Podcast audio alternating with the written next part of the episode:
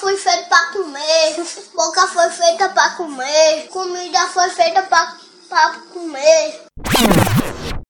Uma cerveja antes do almoço é muito bom pra ficar pensando melhor. O de comer tá na mesa, meus queridos amigos. Estamos de volta aqui com esse delicioso podcast. Ai, que delícia, cara. Tava com muita saudade dessa repetição contínua que o Murilo faz sempre.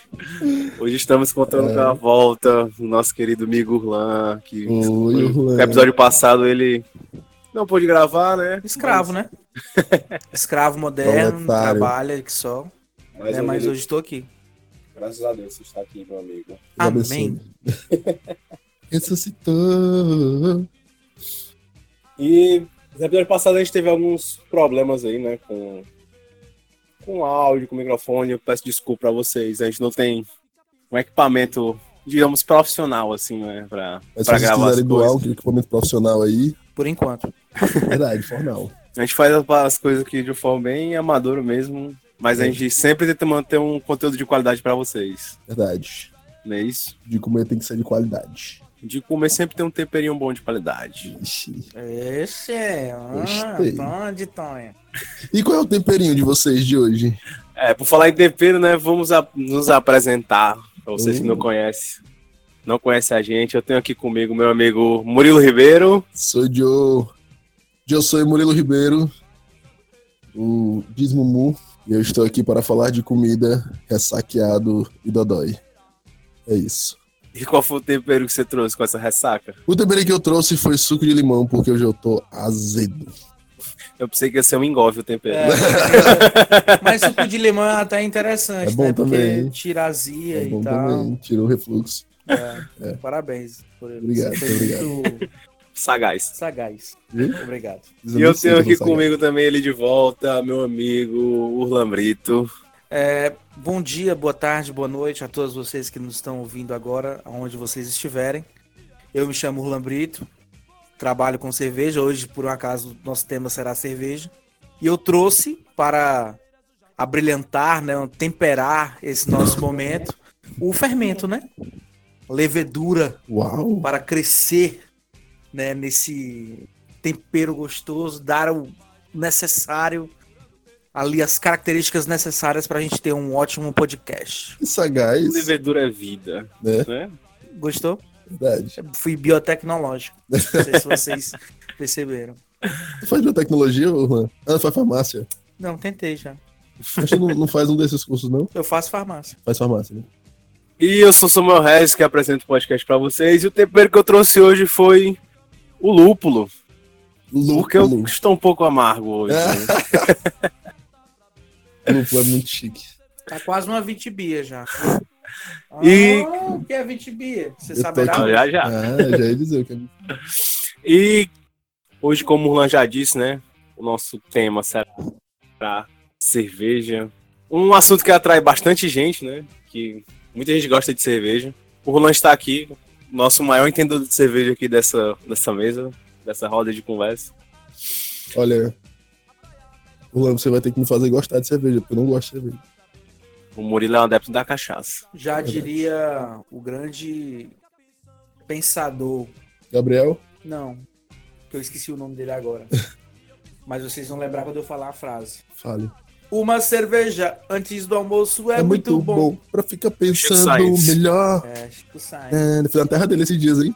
entendeu? Estava eu lá em Recife. Então, como é? Estava eu lá em Recife esses dias. Ah, É. eu acompanhei o seu Instagram e vi que você tava lá passando por alguns. Eu contei muito, muita Tormentos. coisa, foi? Mal Postei muita coisa. bocados.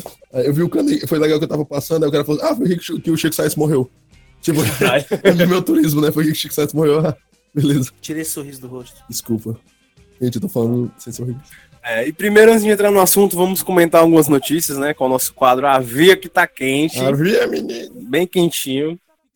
E uma notícia bem que tem, tem um pouco a ver com o que a gente comentou no episódio passado, né? Que foi o Burger King que foi processado por causa do hambúrguer vegano dele. Vocês viram essa notícia? Do hambúrguer vegano. Não tive a oportunidade de comer ainda, mas recentemente eu encontrei de promoção no Extra um hambúrguer vegano feito com várias plantas lá. Aí eu disse, vou testar. Compra dois, ganha o terceiro. Seis carnes de hambúrguer, eu levei pra casa. Cara, é assim. Quando eu coloquei na frigideira e fiz lá a recomendação do fornecedor, subiu logo o, o cheiro de. Parecia realmente um hambúrguer. Parecia realmente um hambúrguer. Quando eu comi o primeiro, parecia que era hambúrguer mesmo, bovino e tal. Pera, Mas tu comeu seis de uma vez? Ele comeu o primeiro, mano. eu comi o primeiro. Não, mas não tu... pode palavras na minha boca. Amor, não é verdade. oh, meu Deus. Aí, não sabe o que é um triplo, não, tu. Aí, quando eu comi a segunda carne, que nesse, nesse momento eu tava comendo com arroz branco, eu já comecei a sentir uma coisa artificial. E eu fui olhar na caixa e eles têm lá, Samuel, eu acho que tu pode até explicar melhor pra gente. Eles têm lá como se fosse um. Hum.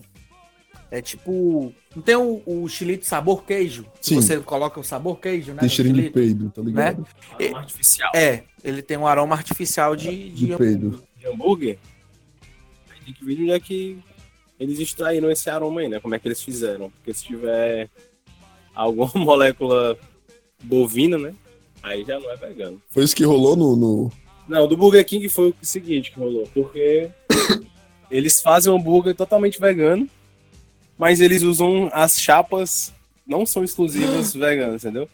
Ou seja, o hambúrguer vai entrar em contato com a carne na, na Ai, chapa, que né? ceboso. Pois é. Inclusive, no, no- no- isso foi nos Estados Unidos, se eu não me engano, a notícia. Inclusive, no, no comercial daqui, que eles estão vinculando, que fizeram uma, um negócio de marketing absurdo, né? Divulgando esse Onde hambúrguer planta, vegano. onde planta esses hambúrguer? É, tipo isso. Lá embaixo tem escrito: é, este produto pode entrar em contato com carne na, na hora do preparo. Algo do tipo. Desse jeito. Tem escrito na Caralho. propaganda, se você reparar. Sim. Ah, nunca reparei. embaixo. Boa. Pois é. E aí o cara, eles foram processados por isso, né? Não sei se é um motivo de um, um processo, né? Mas. Eu me senti enganado, apesar de não ter comido. Eu me senti, ó. Pois é. Aqui é o Rebel já. Whooper, né? É, Rebel Whopper. É. Fazendo a propaganda aí. Burger King, se você quiser pagar, a gente fala bem, mas. Não, eu, pagar, eu falo bem do Burger. King. Eu, eu Eu gosto, acho, eu gosto. eu já, eu sou uma pessoa que poderia ser pós-graduada em fast foods, né? Eu, apesar de vocês saberem minha preferência sobre McDonald's, né? É, eu gosto do Burger King. Tem uma coisa que o Burger King tem que o McDonald's não tem, que é uma fila enorme. né? Então, assim, realmente, de fato, eu prefiro o McDonald's. Obrigado. Ficava besta. Mas enfim, outra notícia que queria trazer é o, o evento que vai acontecer hoje, no dia dessa gravação, no dia 23. Teu e amanhã, dia aniversário. 24, né? Esse podcast só vai sair depois, mas vai ter um evento que é o Fartura, que é um evento bem famoso que existe no Brasil todo. Isso até em Portugal. É um evento gastronômico que reúne várias personalidades da gastronomia, vendendo comida, dando aula. É um evento gastronômico muito legal. É um dos principais que existe no Brasil, né? E vai acontecer em Fortaleza. Espero que você tenha ido. Quem tá escutando esse podcast tenha ido. É, o pessoal deve estar se perguntando, mas por que você está falando, Samuel, de uma coisa que já aconteceu, visto que eu tô ouvindo já aconteceu? Pra você ficar sabendo pro próximo ano, se você não tiver ido, vai acontecer, provavelmente, e aí você vai. Importante Existem falar esses do... festivais, né? Infelizmente não tempo de avisar antes, mas vai acontecer. E, É, já aconteceu, né? E Vamos postar na nossa rede Cara, social. ninguém pode prever o futuro, a gente não pode botar notícia de amanhã do, do Eu futuro. previ o futuro, entendeu? você sabe que eu previ. É verdade, é verdade. Ninguém Você menos sabe o que eu Juan. previ o reality show é Verdade. Levidente. do, Verdade. da Globo, É verdade. tá? Uma semana de antecedência. E amanhã eu vou estar lá, no dia 24. Então se você Mentira. quiser algum autógrafo, né, do Samuel, Tu vai trabalhar lá? Vou trabalhar lá. Mas eu, aí eu não sei se dizer como é que foi, mas foi legal. minha nossa senhora, Aí sim. Tô me sentindo no episódio do futuro. E a próxima notícia que a gente tem é que um bar que abriu onde a pessoa faz a própria cerveja. É, Blumenau, né? É, É uma, é uma inovação tecnológica, né? Já- O Sul já está muito findado nesse, nessa questão de, de cerveja, né? Já é um aspecto cultural já lá é muito comum, já. tá bem mais presente, né? É. E Blumenau é a, a capital nacional da cerveja, né? Cedia, é, Ah, é? cedia o Festival Brasileiro da. Cerveja e tal. É o um, Oktoberfest lá, né? o Oktoberfest, muito por isso é a capital nacional da cerveja. O Festival Brasileiro da Cerveja acontece todo em março, né? Sempre tem uma semana em março que acontece. O Oktoberfest inicia assim em setembro, finaliza assim em outubro. E aí esse baile veio com uma ideia, já acontece já nos Estados Unidos, que é você fazer sua própria cerveja através de um aplicativo. Você vai selecionando ali cores, é, perspectiva de álcool, um sabor, e aí ele dá um estilo de cerveja. Obviamente você não vai, não é automático, não, não é uma cápsula de, de cerveja que você coloca e já sai a cerveja, apesar desse material já existir, tá? Mas é, de maneira artesanal lá em Blumenau, nesse bar, você seleciona isso, e, em com lá você seleciona esse Perdão, estilo. perdão, perdão. Já existe cápsula de cerveja? Existe cápsula de cerveja. Tipo, tipo, Tipo sorrisal. Exato, Tipo Nespresso. exato. Sério. Seríssimo, Meu Deus. seríssimo. Já existe. Não, Fantástico, macho. né? Macho, não, macho. Cadê a beleza de, de você, sei lá, sabe, pegar cerveja no, no- no- sabe? A beleza de você ir no mercadinho e comprar um latão de escola, né? É, sabe, é, é, que- é A que nem nesse beleza que tu quer café. dizer é essa. É, que- é nem nesse café, eu, tipo, vou, eu vou te responder, eu vou te responder com uma, uma filosofia, tá? vai, por O favor. Juan tá bem reflexivo. Né? né? A beleza das coisas dá sim a emoção que você se dedica àquele momento. Mas eu acho que é, é Mas inovação, é a cara. praticidade, mano. É, É praticidade. inovação. Eu, eu entendo, mas limites. Pessoas das cápsulas, fabricantes de cápsula de cerveja, limites. E como é que funciona esse, nesse, E nesse aí, bar? é, aí você seleciona lá o estilo, né? Ele vai dizer pra você, e aí demora em torno de 30, 40 dias pra essa cerveja Ah, fermentar, bom. maturar. Você escolhe o rótulo, você escolhe como é que é, como é que quer o envasamento, se quer em barril, né? Se quer em garrafa. E aí, de 30, 40 dias depois você retorna, pega o seu a sua produção, né? Tem produções de 40 e 100 litros e aí você leva para sua casa, né? Custo disso não foi mencionado na matéria, Deve mas eu caro. presumo, eu presumo que o, o proprietário disse que não visa o lucro, né? Mas eu acredito que deve ser, deve ter ali alguma, alguma margem para ele, mas não deve ser alguma coisa exorbitante não. É uma, é uma inovação, né? É uma mais uma. Tirando a parte da cápsula. Aí eu cerveja. pensei, eu pensei que ele pedia na hora e tal, ficava pronto. Então, caralho, um negócio desse não pode prestar. Mas aí depois que eu vi que é maturar 30, 40 dias, aí pode ser que seja. Não é. Coisa No- boa. Durante o. Acho que foi. Não sei se foi durante o Festival da Cerveja ou foi o outro festival desse que acontece. É, a cervejaria Pratinha, ela fez a demonstração da cerveja em pó. Nescau de cerveja. É. Você pega, você tem um sachê, você coloca, né? E nasce ali a cerveja. Dentro de um copo faz d'água. o menor sentido. Inovação, cara. Inovação. Prepare-se para o futuro. Sou um velho, não acompanho essas coisas. É, você tá muito Caxias. Você tem que estar tu- preparado. Tu já tomou glacial e tá reclamando de, um- uma cerveja em sachê. mano. o que é cápsula. glacial? Que é glacial. Que a cerveja tava tomando ontem. Eu vi nos teus stories numa glacial lá. É. Que cerveja? Ixi. A cerveja de um real. A gente se embala, se embora, se embora, só para na porta da igreja. A gente se olha, se beija, se molha de chuva, suor e cerveja. A gente se embala, se embora, se embora, só para na porta da igreja. A gente se olha, se beija, se molha de chuva, suor e cerveja. Enfim, essas foram as notícias de hoje, né? A via que tá quente. Ai, que tá quente. Vamos aproveitar o gancho aqui que a gente tá falando sobre bar inovador de cerveja. Vamos começar nosso assunto principal, que é cerveja hoje. Um assunto que eu gosto muito, particularmente gosto muito. Olha, eu comecei dizendo que eu não gosto de cerveja. Não é bem assim. Eu gosto, mas tipo, uma, duas. A terceira já não. Tá, tipo assim, é- é- eu vou enchendo e a, a minha sede já passou, tá ligado? Tipo, é, o gosto eu já provei, mas é como tem muito gás, aí eu fico me sentindo cheio, entendeu? Mas é bom, ligado? Não é bom, eu não consigo acompanhar Quantas tu disse que fica ruim? Duas. duas, três no máximo. Eu já saí várias vezes com o Murilo, eu vi ele tomando mais três cervejas, fácil. Aconteceu, Cada vez mano. mais, né, nesse podcast, eu tenho uma confirmação que ele não era pra fazer parte.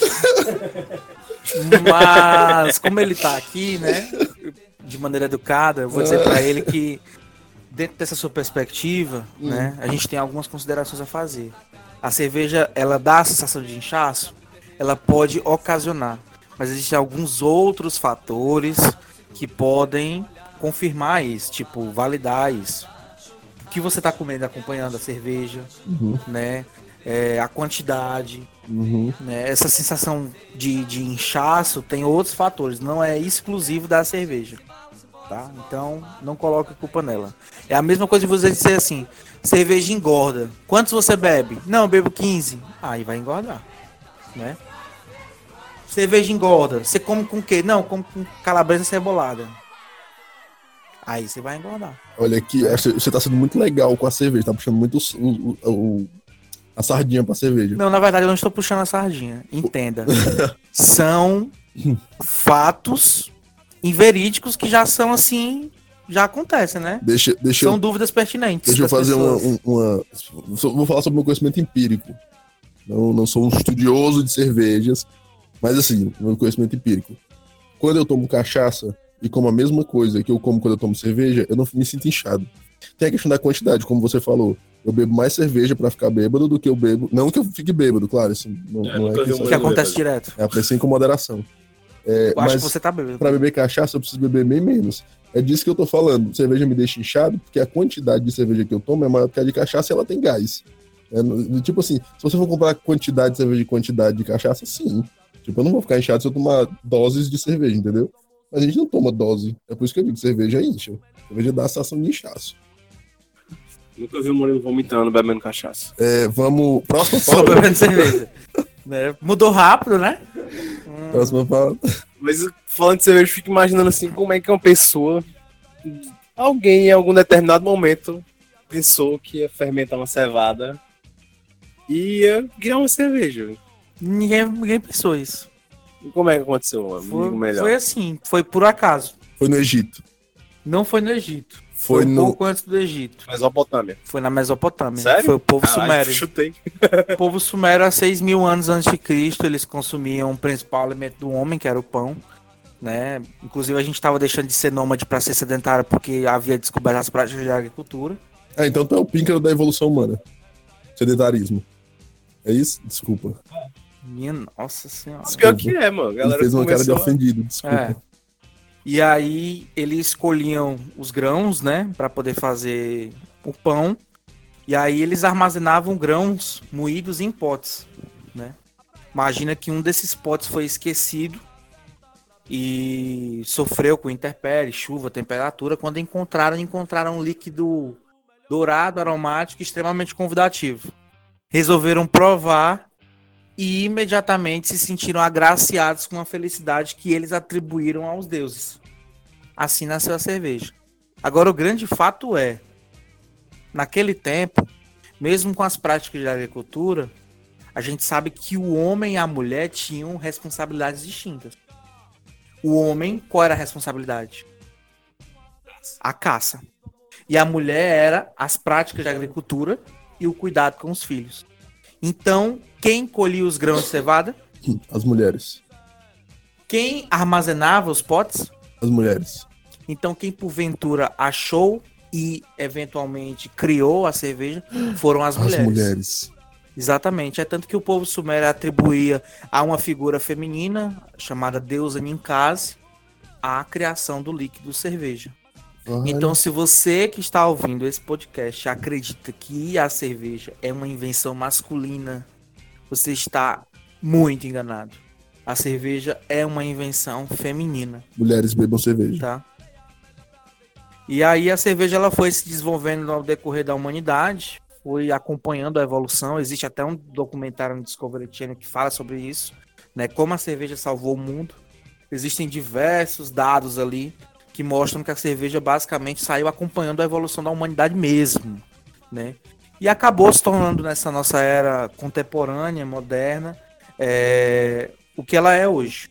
Uma bebida fermentada à base de quatro ingredientes básicos: Quais são os quatro Água. ingredientes básicos? malte, lúpulo e levedura. É engraçado essa história de, de- da, da descoberta, né? Da invenção, entre aspas, da, dos fermentados, né? Porque o queijo também é um fermentado e foi descoberto, tipo, eles levavam, o povo antigo, não sei qual é, não sei muito bem, mas o que, que os dados que tem, que a galera antiga levava, transportava o leite é no estômago do porco. Matava o porco, usava o estômago para transporte, porque Uhum. No pochete. Era uma pochetezinha. E aí, com. Como não era lavado direito, né? Às vezes ficavam umas. Uns leveduras. Levedura que fermenta Os leite, mas micro-organismos. enfim, Os micro-organismos que fermentam o leite, eles. Ficava aquela coalhada, né? Tipo, e começaram a ver e. E é bom o cara que pega e chega. Cara, vou comer isso, será que isso é bom? o cara come um negócio que tem uma aparência. É porque o leite é. O, o leite não, o queijo, né? O queijo, quando começa a fermentar, ele é bem menos convidativo do que eu acho que um- aparência de É, ele torna né? mais ácido, né? Mas Dá mais caráter não- da gorgonzola. Não tinha essa coisa sanitária que tem hoje, né? Tipo, Pois você é. sentir o cheiro e, hum, será que é bom? Tá na boca, entendeu? É igual comer ovo, tipo assim, hum, acabou de sair do- da cloaca da galinha e vou comer aquele, vou ver se é bom. É, mas eu, graças a Deus eles fizeram isso, né? Porque aí a gente conseguiu descobrir essas, essas coisas maravilhosas que nos acompanham até hoje. Ainda bem. Mas falando, eu depois, até o final desse podcast, eu vou tocar sobre o assunto mulher e a cerveja. Mas antes de tocar nesse assunto, Plantar milho e tudo hoje. eu tô militudo total. Eu quero eu quero falar sobre como é que foi a primeira experiência de vocês com a cerveja. Pra que eu possa contar a minha. Macha, experiência de cerveja eu não lembro assim exatamente. como foi é no que- aniversário da Anne também? Então tá. Aniversário abraço, da Anne era Jurubeba. Era não, era Ipioca Red Fruit, Red Samuel. Fruits, é Já esqueceu? Nossa. Eu lembro muito bem.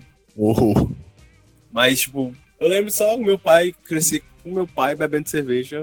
Até hoje, meus 28 anos de vida, ele bebe- nunca vi ele um ano sem ele beber cerveja, né?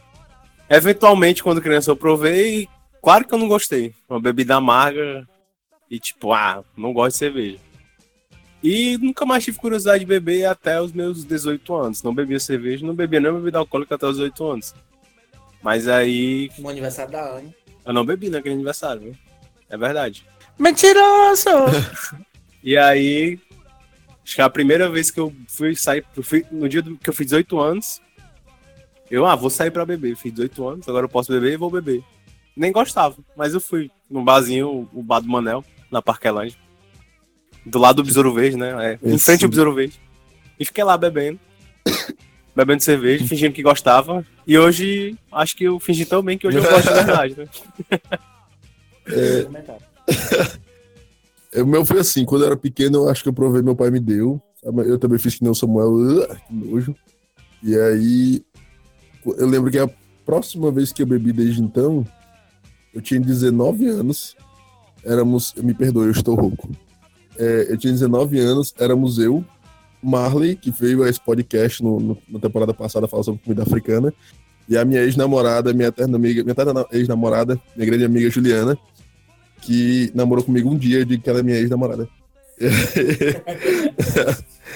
e aí fomos nós três dividindo uma long neck. Você vai dizer, tipo, nossa, o gosto é. Hum, hum, sabe? E aí, enfim, foi a, a vez que eu tomei. Aí depois que eu entrei na faculdade, eu comecei a beber socialmente, né? O pessoal bebe, eu vou beber também. O pessoal bebe, beber também. E aí, tal hora, enfim, A faculdade de biologia foi um grande intensivão É. de bebidas alcoólicas, né? com certeza. Toda quinta-feira, tá que pariu. Era um bebi- evento que tinha, que a gente bebia na praça do HM. Foi assim que eu e o Samuel ficamos amigos, bebemos horrores na faculdade. Bebida nos uniu. Verdade. Eu também comecei assim, né? Meu pai bebe cerveja e tal, mas nunca fui muito ligado a cerveja, não gostava. Eu, eu não gostava de cerveja de maneira nenhuma. Não gostava. E aí, anos? não, acho, eu acho que depois já do aniversário da Anne, eu também não, não gostava de cerveja. Não.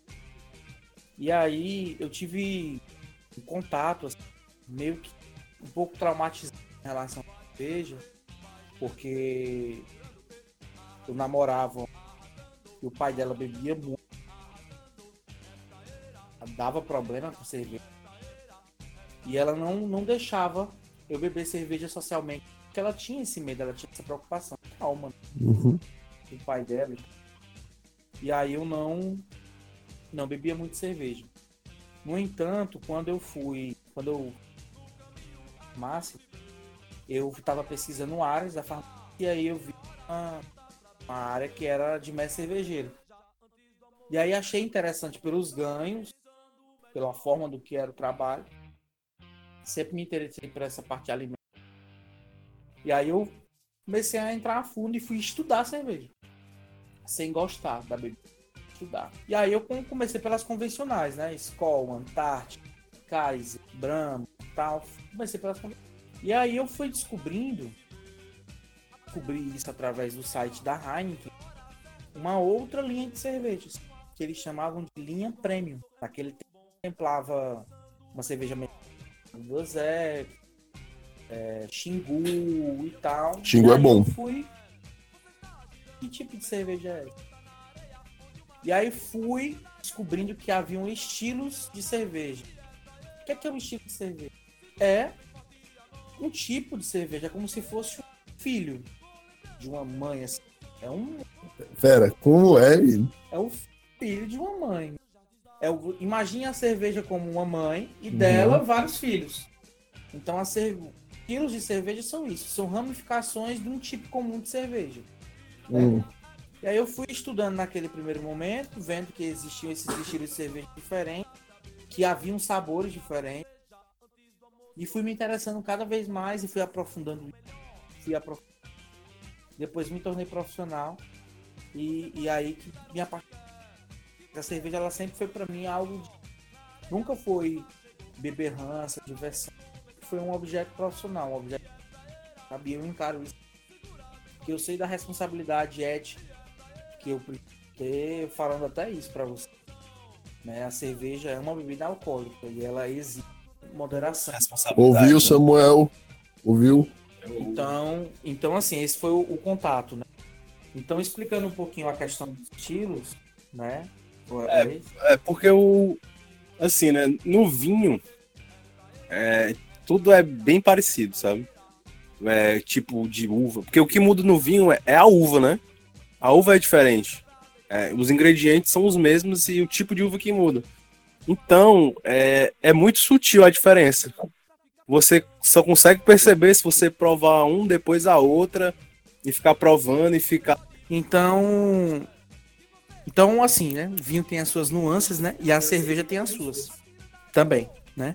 E essas nuances da cerveja elas vêm muito pelos ingredientes, né? Pela função de cada ingrediente. Então vamos pegar e vamos falar um pouquinho de cada ingrediente da cerveja e as propriedades.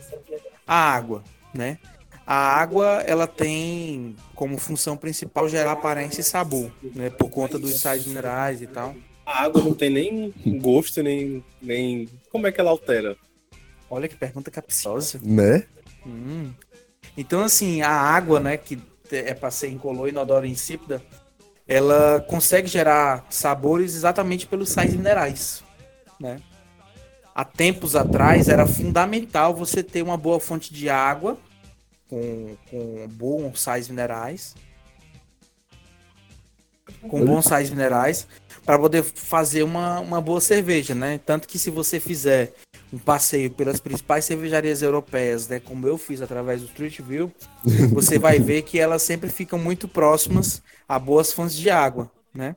No entanto, isso hoje em dia não é mais necessário porque a gente tem processos físico-químicos e tal. Tem água em E- cápsula, que você bota na cápsula na água e vira água. Água em É. pó, né? Água em pó, é. Tem toda uma tecnologia já que a gente pode utilizar para poder tratar essa água e deixar ela no formato que a gente quiser, tá? Mas a água fica no formato que você deixar, brother. Não tem desculpa, Essa é uma propriedade dos líquidos, né? não é verdade? Que Deus, Mas- que Deus perdoe, cara, porque eu não. Algumas pessoas alegam que quando vão beber cerveja em diferentes estados, dizem que a que a- o gosto da cerveja muda, né? Pois é, não é a água, né? Isso aí está diretamente relacionado às condições de armazenamento e logística, né? Você vê um caminhão de uma cervejaria dessa convencional, como é que ele vem? Ele vem aberto, no sol quente e tal. Quando ele chega no, no, no bar do seu Manuel, né? Lá do É, He-Man ficou mais legal. o, o, o bar do, o bar do He-Man lá no, no Gereissat 2, lá, o seu Francisco, ele vai armazenar onde? Numa câmara fria ou embaixo ali do, do balcão? Né? Embaixo do balcão. Então essas condições de armazenamento e logística são os dois principais fatores que, que dão essa diferença entre uma cerveja em determinado local e em outro, né? Bom, isso é a água, né? O segundo é o malte.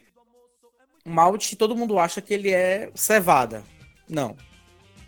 Cevada é um tipo de malte. Malte ele o é um malte deixa mais processo. amargo. Oi? O malte deixa mais amargo. Pelo contrário, o malte é que traz o do sul, a cerveja, né? Então, assim, preste atenção. O malte, ele é um processo, tá? Então, o que é que consiste? Consiste num cereal que pode ser trigo, centeio, cevada, arroz, milho, sorgo, espelto. Eu induzo a germinação desse cereal. Quando ele começa a brotar, eu paro, coloco para secar nasce o malte. Tipo um coito interrompido. Exato. Então, o malte ele tem duas responsabilidades fundamentais na cerveja: Luan, cor e Luan, sabor. quais são as duas responsabilidades fundamentais do malte? Cor e sabor. Cor e sabor. Cor e sabor. A água é sabor e. Aparência. E, aparência. E aparência. Tá? E o malte é cor e sabor. Cor e sabor. Vamos guardar esses Então, presta atenção. Como é que o malte ele dá coloração e sabor? Imagina que eu vou, fiz um malte de cevada, eu vou fazer uma cerveja desse cereal. O cereal ele é amarelo palha. Vou fazer uma cerveja, a coloração da cerveja vai ser amarelo palha e as notas da cerveja vão ser é, de panificação cereal bruto. Agora eu vou pegar esse, esse malte e vou torrar esse malte. Tá? Torrei. A minha cerveja vai ficar dourada com notas que lembram biscoito, mel. Vou torrar mais ainda esse malte. A minha cerveja vai ganhar um aspecto alaranjado e notas de sabor que vão lembrar caramelo. Torrar mais ainda esse malte. A minha cerveja vai ficar acastanhada, com notas que lembram toffee, chocolate. Vou torrar mais ainda esse malte. A minha cerveja chega no preto opaco, com notas que lembram café. Tá? Então o malte ele tem essa propriedade, né, de gerar cor e sabor. Cor diretamente proporcional ao sabor. A mistura é feita com malte torrado até esse ponto. Até esse ponto, é. Aí tem cerveja. Ah, essa cerveja tem nota de chocolate. Ah, essa cerveja tem é, café. Aí a pessoa fala assim: é uma cerveja de chocolate, é uma cerveja de café. A cerveja ela pode levar esses ingredientes, pode levar chocolate, pode levar café, mas não necessariamente precisa ter esses ingredientes para que eu consiga essas notas. Eu consigo fazer uma cerveja com sabor de chocolate só torrando malte. chocomalte. Exato. Nice. Aí o lúpulo, né? Que é esse terceiro ingrediente aí. Ele é uma flor fêmea da família da maconha. É uma canabinácea, é isso que eu é. Sério? Tem propriedade de conservância natural, estabilização microbiológica, estabilização de espuma, efeito anti-inflamatório, calmante, ansiolítico. É o meu tema de TCC. É Eu, eu, eu soube que, ele, que ela é usada primariamente como conservante, né? conservante natural de alimentos. é. Eu posso pedir pra tu colocar um fundo de uma música? Vou contar a história do lúpulo pra vocês e como é que ele foi descoberto como um conservante natural de alimentos. Pra isso, eu preciso de uma música de fundo da monge alemã abadesa Hildegard von Bingen. O ano é 1121. Abadesa Hildegard von Bingen, na Alemanha, descobre as propriedades do Humulus lupulus e transcreve em seu livro que ele é um poderoso agente de conservância natural e dos alimentos, conservância natural dos alimentos, tá? Depois ela morre, é só isso. Então, então, então assim, o lúpulo, né, no decorrer do tempo, ele foi utilizado como conservante natural dos alimentos, né? Chegou para a cerveja para exatamente isso, ser um conservante natural. E ele tem uma propriedade interessante, ele é o único, o único ingrediente que tem a capacidade de gerar gosto e sabor na cerveja, né? Tô esperando um leigo falar. Oxi, o quarto ingrediente. Certo. Não, terceiro. O terceiro a foi o lúpulo. gosto e sabor? De gosto e sabor. Não parei pra pensar nisso. Eu pensei, ah, gosto e sabor faz todo sentido. Go- O gosto é aquilo que você tem. Por exemplo, assim, qual teus gostos, menino? E o sabor é, é qual o gosto que as coisas têm. Tá. Gente, eu vou convidar todos do podcast que estão ouvindo a gente a entender a diferença entre gosto e sabor na prática. O Luan, Oi, qual é a diferença entre gosto e sabor? vou explicar pra você agora. Pra isso, gente, é sério. Vai mudar a vida de vocês, tá? Se você estiver no carro, faça isso quando você chegar em, chegar em casa. Primeiro passo é o seguinte, tá? Levanta, Murilo. Tô de pé. Pega essa cream cracker que tá aqui na. Tá fechado ainda. Abra. Ai, meu Deus, espera. Reparta a cream cracker no meio, porque Jesus partiu um pão em sete pedaços e repartiu a cream cracker no meio. E deu uma- E deu- 12, né? Foi 12. Desculpa, matei cinco apóstolos. Foi sem querer. Desculpa, Jesus. É, é, dá uma pro Samuel. Tu quer fazer, Lorena? Vai. É, não faz nada, tá? Não faz nada. É produtora, pessoal, nossa produtora. Não, não faz nada. Só segura, tá? Tá. Então você vai fazer o seguinte, gente. Vocês vão tampar o nariz. Tampe o nariz. Tampe o nariz. Pronto, tampou. tá- pronto, não vou matar vocês asfixiados. Coloque o biscoito na boca com o nariz tampado e mastigue. Nesse exato momento, vocês todos estão sentindo um gosto. Se for doce o gosto, é gosto salgado se for o biscoito salgado. Agora solta o nariz. Que pariu, velho. Caralho! Isso é sabor. Tá? Deixaram o celular Caralho. cair na mão. Vou cair no chão pra. É uma experiência incrível, gente. Macho! Já tinha feito. Então, bem, isso é a diferença entre não tem gosto e gosto de sabor. porra nenhuma. Gosto é simplório, né? É amargo, é azedo, é salgado, é umami, é doce. E enquanto sabor, ele envolve a complexidade nasal, né? Envolve os aromas, tá? Então, aroma mais palato, aroma mais gosto, ele é sabor. Fantástico. Vai mudar a sua vida pro resto da sua vida. A partir de agora, eu só vou comer respirando. Muito bem. Vai ver. Inclusive, Nariz. se você degustar uma cerveja e não sentir determinado sabor, é assim que você deve saber. A experiência Você coloca na tá boca. gripado, né? Quando tá gripado, Exato, você sente é. gosto de nada. Já Ou gosto então, de nada. quando você vai tomar uma cachaça, você já tá tipo assim. Ah, chega, não aguento mais. E aí você vai tomar e você tampa o nariz, tipo assim, bebe sem respirar. Ah, a gente você fazia sentiu o muito isso quando era criança cachaça. pra tomar remédio, É. né?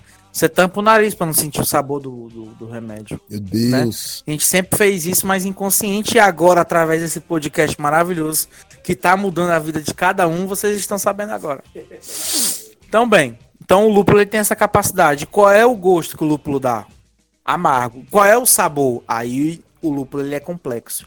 Que ele pode dar sabor de frutas cítricas, frutas é, é, amarelas, frutas tropicais, her- tons herbais, tons florais, notas picantes, notas amadeiradas. Tem toda uma roda sensorial que o lúpulo pode gerar na cerveja. Tem Vai depender. O lúpulo é como se fosse a uva. Vai depender da casta, do terroir. Vai Tem depender do tipo de lúpulo e do terroir que ele tá. Ele varia muito, assim. Tem de cajá. Tem, Tem diata. tem. Graviola. Mas é, é a mesma espécie sempre de lúpulo ou, e só varia o tipo dele, tipo, como se fosse a uva, ou é são espécies diferentes? Não, é a mesma espécie, só varia o tipo. Tá? Nice, viu? É, quarto ingrediente. Levedura. Né? Levedura é o mágico do processo. Transforma os açúcares obtidos no malte em três subprodutos básicos, né? Assim, álcool, o danadinho que pega na blitz, CO2, o gás da cerveja, o famoso tss, famoso tss. e um outro composto, né, que é volátil também, você consegue você consegue sentir sabor, que é o éster. Então são ésteres aromatizantes, né? Então, assim, ah, achei difícil. Quando você toma uma cerveja de trigo, assim, né? Você pega uma cerveja de trigo, tá? É, da- do estilo alemão, assim, Weissbier, Weizenbier, né? Você tem quatro notas sensoriais que podem ser sentidas: pão, mel, banana e cravo. Pão e mel vem do malte. Banana e cravo é uma esterificação da levedura, é o acetato de isomílio fenólico. É a mesma é a mesma esterificação que é utilizada na indústria alimentícia. Vem exatamente da levedura. Eu acho que ele já foi citado aqui, esse, esse Foi, composto aí. Já, já citei aqui. Tá? Então esses são os quatro ingredientes básicos. A partir deles a gente consegue fazer diversos estilos. E aí tem os adjuntos, né? Onde eu posso acrescentar algum outro ingrediente, uma fruta, né? Uma casca de fruta, algum tempero como a semente de coentro, né? Alguma outra coisa do tipo, que aí vai me dar uma, uma, uma condição diferenciada para criar um outro estilo de cerveja. Mas basicamente, a partir desses quatro ingredientes mães, a gente tem vários estilos. Tem a diferença também, né? Do, do tipo de fermentação, né? Que é, um, que é a Exatamente. principal. As É. duas principais tipos de cerveja, né? Exato. Que são a. Na verdade, são três, né? São assim. três? É. É porque assim, Sou leigo, desculpa. quando na, na fermentação, a levedura ela tem um papel de gerar as famílias, né? Então são três grandes mães. A, fa- a família da Ale, que são a, a família de alta fermentação. É Ali, Ali. Dizer, não, não é é, Ali, não, né? é, não é Ali, gente. Foi pra Por quem- favor. A L é, só pra saber. É, é Ale. Ale, por favor. Por favor. Ale. É igual o Jacan. Ale, por favor, tempero. É, tempero. E Lager, tá? L-A-G-R-E. Não, L-A-G-E-R. Lager, tá? E a outra família é de fermentação espontânea. Ei, é assim. A Lager é baixa fermentação. E a fermentação espontânea é assim, tem história também. Mas tu não falou. da- Aí eu é o quê? A Ale é a alta fermentação. Mas qual a diferença da alta fermentação pra baixa Pronto, fermentação? alta fermentação a gente tem uma temperatura de fermentação maior, né? Gira em torno de 18 a 24 graus. A levedura ela fica mais excitada nesse processo, libera mais é, é, Açúcar. Produtos dela. mais subprodutos, né? Mais álcool, mais éster, mais CO2. Eu tenho cervejas mais complexas de sabor. Na Lager é o inverso. Eu tenho uma temperatura mais baixa, gira em torno de 15 a 18 graus, de 12 a 18 graus, perdão. E aí nessa temperatura a minha levedura fica menos excitada, trabalha menos, menos álcool, menos éster. Eu tenho uma cerveja menos complexa. Mas não menos saborosa, porque os outros ingredientes participam do processo também, como vocês puderam perceber, eles também geram sabor, né? As cervejas que a gente toma normalmente, Lager, casualmente. são lager, São lager, né? lagers, Aquela é. Skol, Brahma. Lager, tudo lager, tá? E tem a família de fermentação espontânea, né? É, e nos imaginemos agora na Bélgica, na cidade de Bruxelas, Peraí, Deixa eu botar aqui no Google Street View. É, nos imaginemos agora, tá fazendo hoje 9 graus. Nós vamos visitar uma cervejaria chamada Boom e lá nós vamos encontrar diversos barris, né, no subterrâneo assim, barris, barris abertos, onde os micro-organismos presentes no ar vão adentrar esses barris que tem cerveja e vão fermentar de maneira espontânea essa cerveja. Esse negócio é tão sério que os mestres cervejeiros belgas que fazem essa fermentação espontânea, eles sabem que numa quarta-feira chuvosa, com umidade de 67%, com 8 graus de temperatura, a, leva- a levedura Brettanomyces bruxelensis vai invadir o barril 8 e vai esterificar uma nota que vai lembrar couro molhado. O quê? É, Mentira. por isso que são cervejas mais caras. Macho. E aí eu tenho uma história interessantíssima, porque eu trabalhei com esse tipo de cerveja quando eu trabalhava no Empório, né? A gente tinha essa cerveja. Essa cerveja custava 115 reais. Quantos ml? Dos 375 ml. Porra.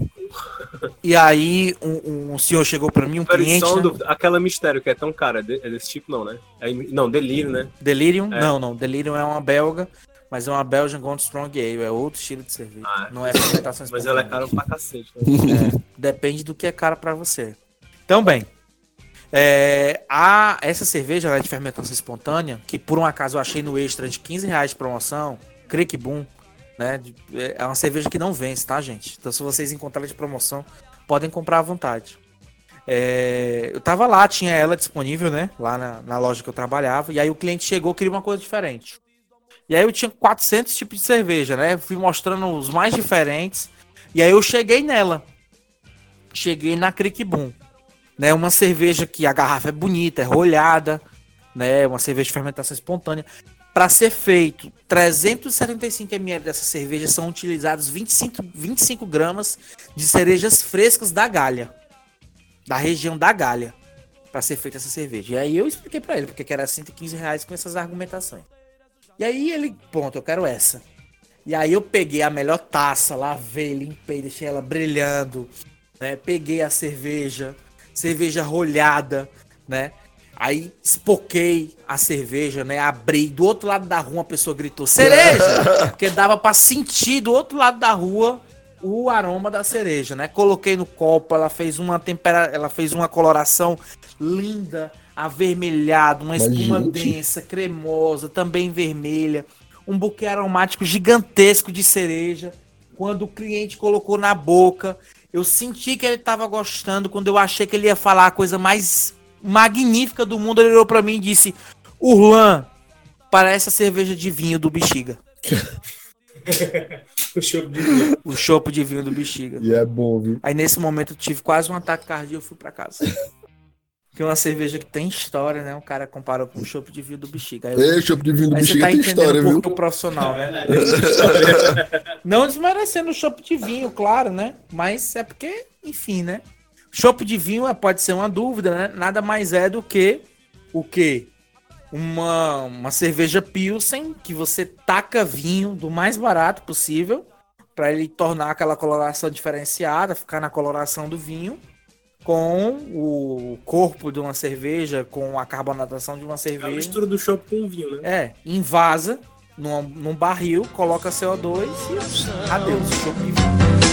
Pra tanta solidão. Cerveja, cerveja, cerveja, cerveja, cerveja. Cerveja. É, tipo assim. Aí tem vários outros tipos de cerveja, né? Uma cerveja que eu gosto muito, acho que é uma da minha preferida, que é a Vitibia, né? É um estilo. É um estilo de cerveja, É um né? estilo de cerveja. Ele não, não tem. O que é que muda de um estilo para estilo? São os ingredientes, é o tipo de produção, como é que funciona? Pronto. O estilo de cerveja. Tá? O estilo de cerveja, a gente está aprofundando a aula agora. O esti- Imagina assim: estilo de cerveja. É, o estilo de cerveja é uma corrente trancada com três aspectos inerentes: processo de produção, história e ingredientes. A história também. História faz parte do estilo. Tá? Hum. Então eu vou justificar a Vitibia. É, Tá? também tem, tem muito a ver com o vinho, né? Porque às vezes um vinho só é um, aquele vinho quando é produzido naquela região, né? também Exato, tem é. muito do, do, Exato. do tá? DOC, né? Que chama. É, a Vitibia é um origem. estilo belga, né? Que é utilizado malte de cevada, malte de trigo, lúpulo e levedura, água também, né? Claro. E junto a esses ingredientes tem dois adjuntos. Sempre uma casca de uma fruta cítrica, que ó, é um, pode ser uma laranja, pode ser um limão, e a semente coentro. Porque o trabalho da semente coentro na Vitibia, além de gerar uma certa acidez que você vai conseguir sentir no palato, é também aumentar o grau de citricidade que a casca da laranja forneceu, que a casca da fruta cítrica forneceu, né? Então é, é- a Vitibia é assim, tá? Mas cada estilo tem a sua, tem o seu nuance assim, né? Dentro dessa corrente. Então muda Mas- só os ingredientes e o É, ingredientes, processo de produção e história. O Vitibia sempre eu achei tem um gostomazinho mais de fruta, às vezes É. floral também. Tem uma história interessante da Vitibia. que Se você me Conta. permitir contar, vou contar. A Vitibia, né, ela é um estilo morto da escola belga, né, um estilo morto. E aí, na década de 70, na cidade de Horgarden, estilo original, na cidade onde nasceu o estilo Vitibia, um mestre cervejeiro, Pierre Celis, começou a trazer de volta esse estilo de cerveja, a Vitibia. E geral, e por tradição, né, quando você faz uma cerveja na cidade, eles colocam o nome da, da cidade na cerveja, né? Então, tipo, ele fez a cerveja em Horgarden, a cerveja se chamar Horgarden. Vocês conhecem a Horgarden? É uma cerveja muito Não. comum de supermercado, né? Então a Horgarden é, uma, é, é a, digamos que é a cerveja mais clássica desse estilo. Quando foi em 2004, é, antes disso um pouco, na década de 90, ele teve um incêndio na fábrica, precisou vender a fábrica dele para Interbrew, né, que era uma companhia cervejeira belga. Em 2004, essa companhia cervejeira se fundiu com a Ambev, né? Então se tornou ali a AB Embev. A Embev, na verdade, né? Interbrew com a Ambev. E a Horgarden, a cerveja, acabou indo pro portfólio da Ambev, né? Ele, muito chateado com isso, começou a ensinar em outras cervejarias o estilo, porque ele não queria que a cerveja dele fosse massificada do jeito que foi, né? E hoje, né, ele se mudou para Austin, no Texas, né? Ele já faleceu. Ele se mudou para Austin, no Texas, e quem toca a, a fábrica, né, digamos a VTB original, o novo estilo que ele criou assim, né? Que ele, a releitura dele é a filha, né? Dos Estados Unidos. Nice. A galera às vezes compra e não, não sabe como é que. Tipo, compra sem saber. Porque existe uma maneira de degustar, né? Não é só você pegar, comprar cerveja, botar pra gelar, encher o copo e virar. Não tem como você sentir o sabor. E assim, eu queria você, depois dessa aula que a gente teve, Né? você é, falar pra gente assim, uma, uma recomendação de cerveja assim, pra quem quer começar a degustar cervejas. Tá. Você, você tem que fazer assim, né? Primeiro, se você estiver em Fortaleza, ou em qual- se você estiver em Fortaleza, procure uma casa especializada, procure um profissional sommelier de cerveja, ele vai te ajudar. Só em Fortaleza? É, não, acho que em outras cidades tem também, Hum. né? Acho que em outras cidades tem também. Enfim, eu conheço alguns de outras Mas cidades existe um também. tipo de cerveja assim pra você começar Tem. a provar, pra gostar. As lagers. Você começa pelas lagers. Comecei pela Lager. A Heineken é uma que É, você pode começou começar. pela glacial, né? American, American, é uma American Lager Premium, né? Qual Você é? come- A Heineken. A Heineken. A Heineken é uma. E aí você vai consumindo outras lagers, né? Tem outros estilos de lager, como Munich Helles, Viena Lager, enfim. E aí depois você vai evoluindo o seu palato, né? Você vai, você tem que ter uma curiosidade em ler rótulos, né? Em tentar ali naquele momento pesquisar sobre a cerveja que você está comprando. Você vai, se você não tiver óbvio, né, o auxílio do sommelier, você pode Hoje você pode mandar uma, uma- um direct pro podcast de comer no Instagram, Verdade. que eu posso responder sua pergunta Verdade. né? Então, é, você tem essa facilidade aí, tá? Pesquise antes sobre a sua cerveja, mas tem uma linha de raciocínio. Sempre dá menos alcoólica para mais alcoólica, sempre dá menos amarga para mais amarga, sempre dá clara para escura. Esse é, o, é o, o modelo de degustação que você tem que fazer, tá? Primeiro analisa a cerveja aparência, depois aroma, depois sabor. Aí tem que degustar em. Não é pra virar o copo, como eu falei, não, né? não é Viking. Degustar. Tem degustar aos poucos. Degustar delicadamente a cerveja. E tentar sentir o cheiro também, né? Que é importante. É, nas aulas eu costumo dizer que degustação é uma paquera na balada, né? Primeiro você identifica o alvo, né? E aí fica observando, analisa a aparência do alvo, né? E aí, gostei, gostei. Chega mais perto e aí dá o cheiro no cangote pra sentir os aromas, saber se é boticário, natura, rinodê. e aí depois você conversa e aí que beija na boca. O beijar na boca é a hora que você toma a cerveja. Nice. Didático, né? Gostou? Gostei, gostei. Achei Mas romântica. em questão de harmonização, eu queria saber mais sobre isso, que eu tenho. Às vezes eu tenho dificuldade de comprar uma cerveja e não sei o que cozinhar com essa cerveja. Dá pra tomar cerveja com tudo, Com tudo. mas depende da Inclusive, cerveja e do que é a coisa. a cerveja é a melhor bebida para você harmonizar do que com vinho. Vinho é mais difícil. Cerveja harmoniza melhor com tudo. Ontem eu harmonizei vinho com creme crack e creme de gorgonzola, então eu não tenho muito Ficou essa. ótimo. Você gostou? Então, Gostei. O sabor. Então, o gosto pronto, não a tava tão bom, harmonização mas tem o isso sabor. também. A harmonização é muito pessoal, né? Mas de maneira, de maneira clássica, assim, tem três tipos que a gente pode fazer, né? Eu aprendi Quais? que tem a harmonização pelo contraste, né? Pelo contraste. Que é pela diferença entre a bebida e a comida. Isso. Pela semelhança. Pela semelhança. E a Exatamente. terceira, eu não sei. A terceira são clássicos, né? São clássicos regionais. Por exemplo, joelho de porco e chucrute com uma cerveja típica alemã. Entendeu? É, churrasco com cerveja, lager, né? Então tem esses, esses clássicos assim, né? E aí a harmonização é basicamente isso, né? Semelhança você combina intensidade, você combina sabor. Uma salada com uma cerveja menos alcoólica, menos intensa de sabores, cai Vamos, muito vamos bem. tentar dar uns exemplos aqui. Eu vou Vamos. pensar. O Orlan vai dizer o que é que combina e eu vou tentar. Diga falar primeiro a um comida prato. e eu lhe digo a Não, cerveja. Eu vou primeiro dizer a cerveja, você diz o que é que combina e eu posso dizer um, talvez diga um prato que combina. Tá, então vai. A Vitibia que eu gosto, pronto. Vitibia, frutos do mar. Frutos do mar. Então posso fazer um. Pode ser um, um arrozinho de camarão. Fica ótimo. Mas O gosto da VTB é mais o quê? É mais cítrico. Mais cítrico, né? aí, tipo, um. Mais parecido com o camarão do. Aquele do coco bambu, né? Camarão internacional, combina. Isso. né? Combina. Ou, ou então com leite de coco, ou então com curry. É, não, não pode ser muito intenso também. Ah, então É, curry. já tira um pouquinho, Melhor né? tira o curry. É porque imagina você tá na praia. Tá? Aham. Quando você pega o camarão, quer que você recebe o limãozinho? Ah, A minha Hum, cerveja, olha esse limão. Ela é cítrica. nice. gostei, Nice. gostei Smart. dessa comparação. Smart. Muito bem. Agora, uma Weissbier, né? Que é de, de trigo. Uma Weissbier de trigo. Porque quando eu tomo, eu, eu não gosto muito. Porque quando eu tomo, é pesado demais. A cerveja de trigo, né? Mas tem que ver com o que que você toma. Não, pois é. Aí eu queria saber, porque não, não é agradável pra mim eu tomar e ficar inchado. Ó, é, a Weissbier, ela pode combinar com sobremesa, com uma banana split. É? É. Banana Por conta da split é semelhança da, tão- da nota de banana que tem na cerveja e da, da própria banana split.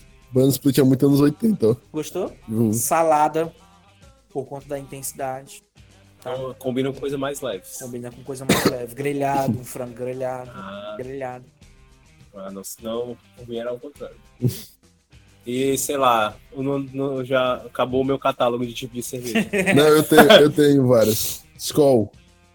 Combina com você jogar fora. que é isso, cara? Desvalorizando a cerveja. Perdão, Skull. Mas não, é porque assim, é, é um outro ponto. O brasileiro ele tá sofrendo uma revolução de palato. Tá? Há muito tempo atrás, a gente foi sempre imposto a tomar a nossa cerveja do nosso jeitinho. Né? Como é que é o nosso jeitinho? É uma cerveja que vai muita adição de cereais não maltados. Qual é o objetivo desses cereais não maltados? É gerar leveza, é baratear o custo de produção. Só que o brasileiro está começando a gostar da cerveja puro malte. E essa definição de puro malte só existe aqui no Brasil, não existe em canto nenhum no mundo. É igual, é igual na do vinho, né? A definição de. Tem o vinho de mesa Isso. e o vinho, né? Porque o vinho de mesa só existe aqui no Brasil. Que é o mais doce. Porque o vinho, a definição dele é só é só é permitido ser feito com um tipo de uva, que são as, as viníferas, né? Exato. E aí, como o Brasil não tinha condição de criar essa uva, é, eles Não tinha consumidor, na verdade, também, né? É, Massivo. aí eles usavam outros tipos de uva e denominaram isso como vinho de mesa, um vinho mais barato, né? Tipo, Quinta do Morgado. É, São. Brás. Não, São Brás não é nem vinho, né? E aí eles denominaram os vinhos originais, né? O vinho de fato como vinho fino. Exato. Então, puro malte é uma definição que só tem aqui no Brasil, significa 100% puro malte, 100% malte de cevada. Que é uma prática comum em qualquer lugar do mundo, né? Enfim. Então a gente tá tendo essa revolução. O brasileiro cada vez mais tá gostando dessas cervejas mais, digamos que, que mais, um pouco mais fortes de sabor, né? E Deixa eu- deixa aí eu- as outras estão ficando para trás, né? Tanto que a escola lançou só puro malte, Puro malte. né? É, a E por sinal, eu Itaipava não, vejo, eu não vejo tanta diferença entre a puro malte e a Né? normal. É, Itaipava Premium, e tarará, e tarará, tudo pra com- combater o avanço de quem nunca mudou sua receita. A Heineken.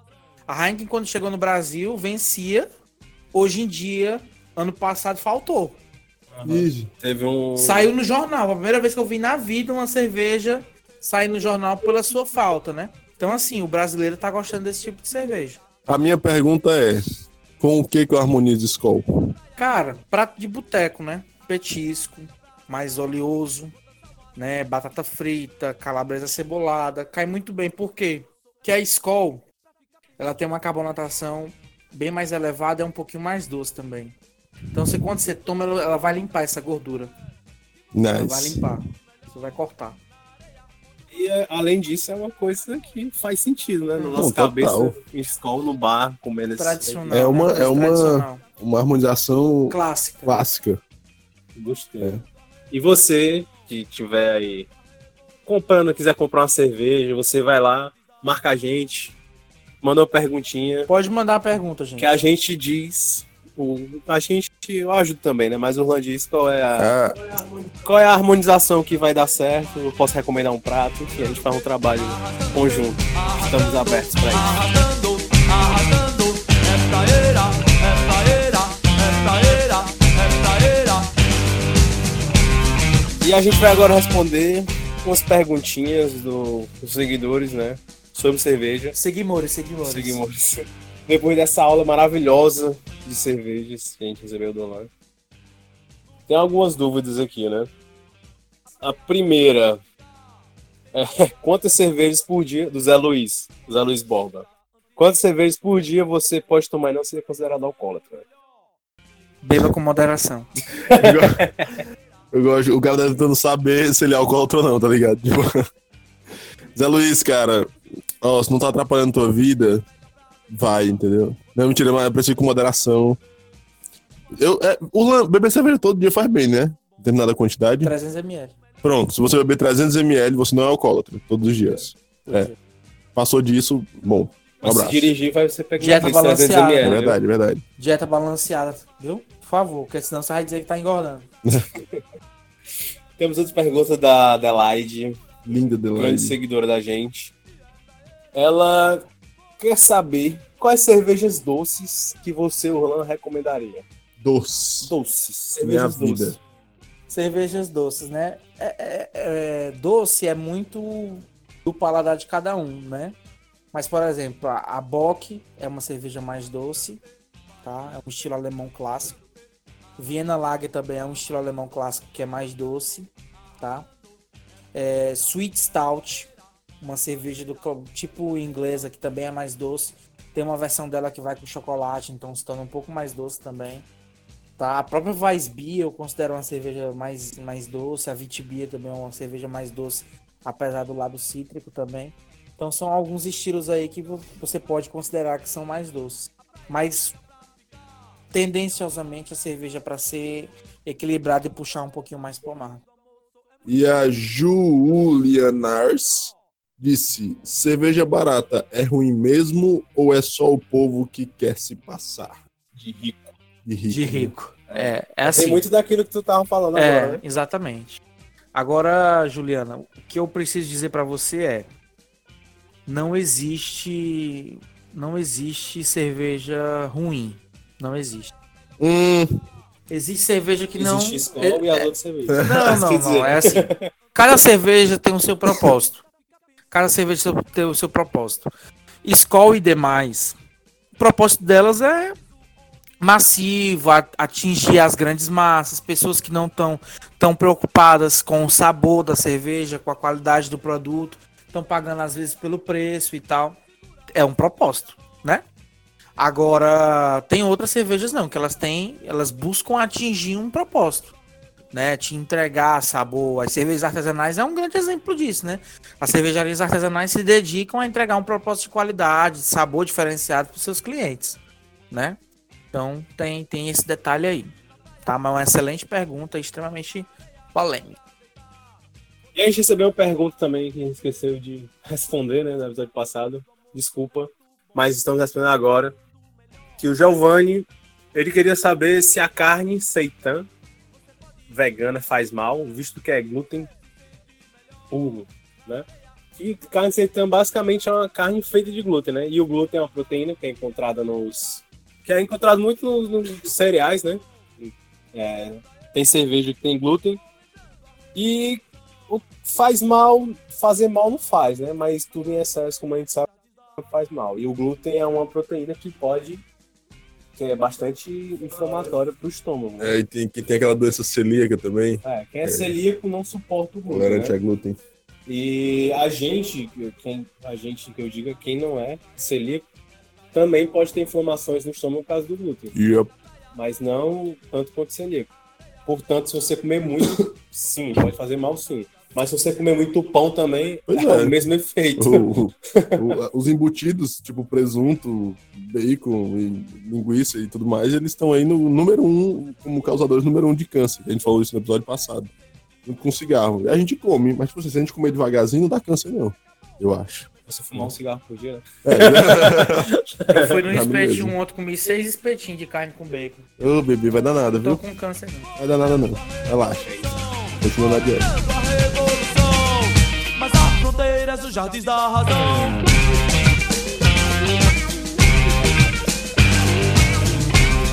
E hoje a gente tem uns salgadinhos, né? A gente sempre, em todo programa, a gente tá trazendo salgado novo pra você. Salgado nada mais é que uma recomendação de um. Qualquer coisa que, o, que a gente quiser recomendar aqui nesse podcast. Pode ser relacionado com comida ou não. Qualquer coisa.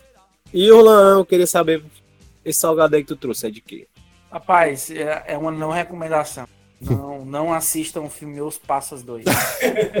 Rapaz, é, é assim. Não como é os salgado. 25 reais mais mal investido da minha vida. Infelizmente, um filme de. Dá pra perceber claramente ali que foi baixo custo de produção, apostando só nos nomes. Não é um filme tão bom, não achei tão engraçado, não gostei não.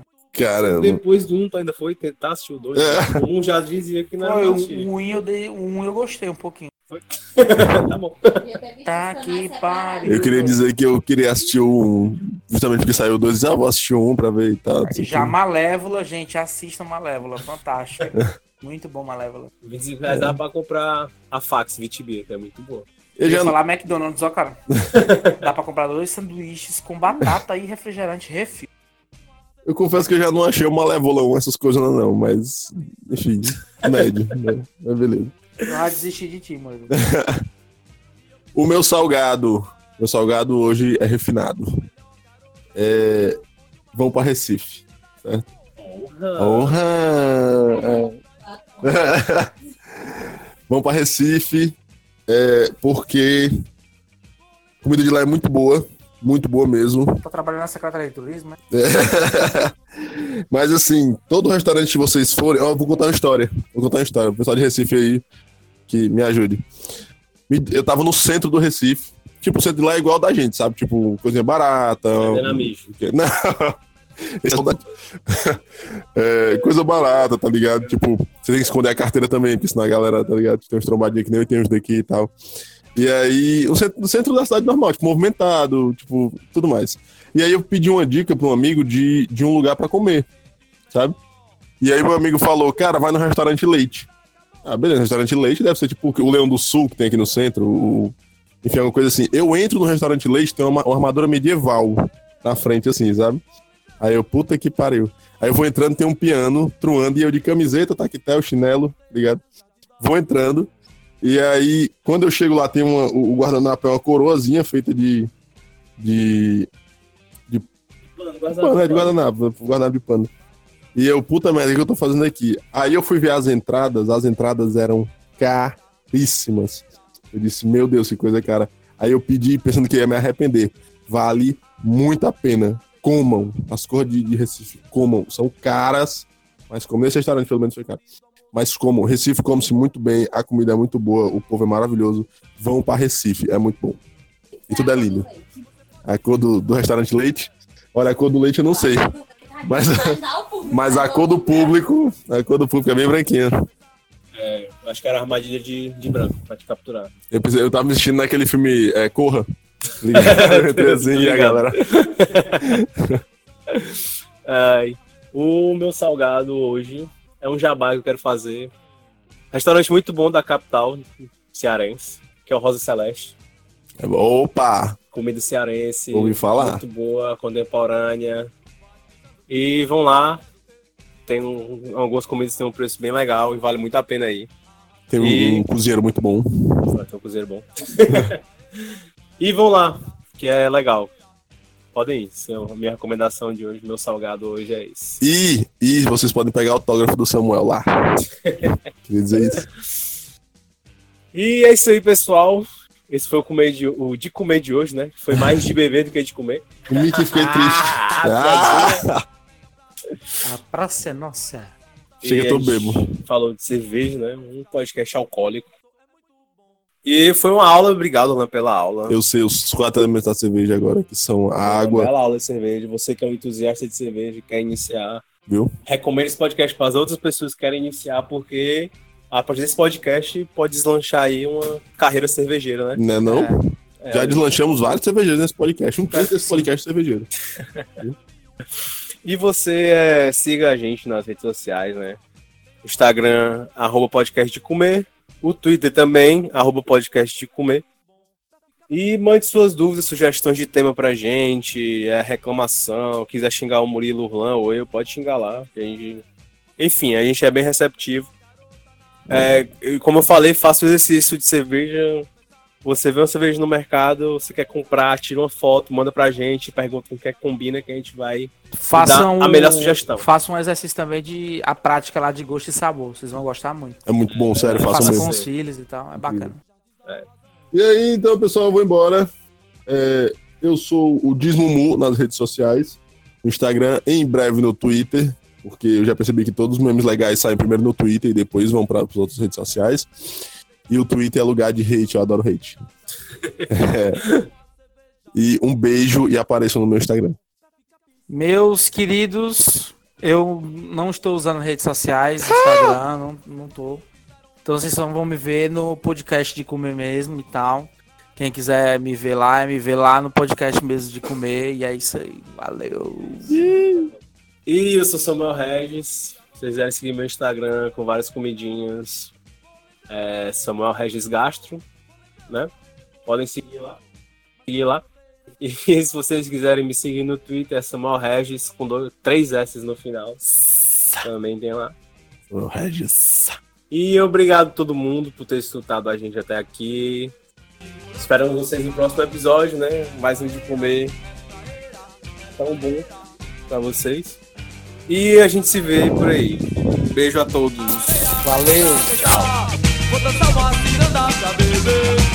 Uma cerveja antes do almoço é muito bom pra ficar pensando melhor.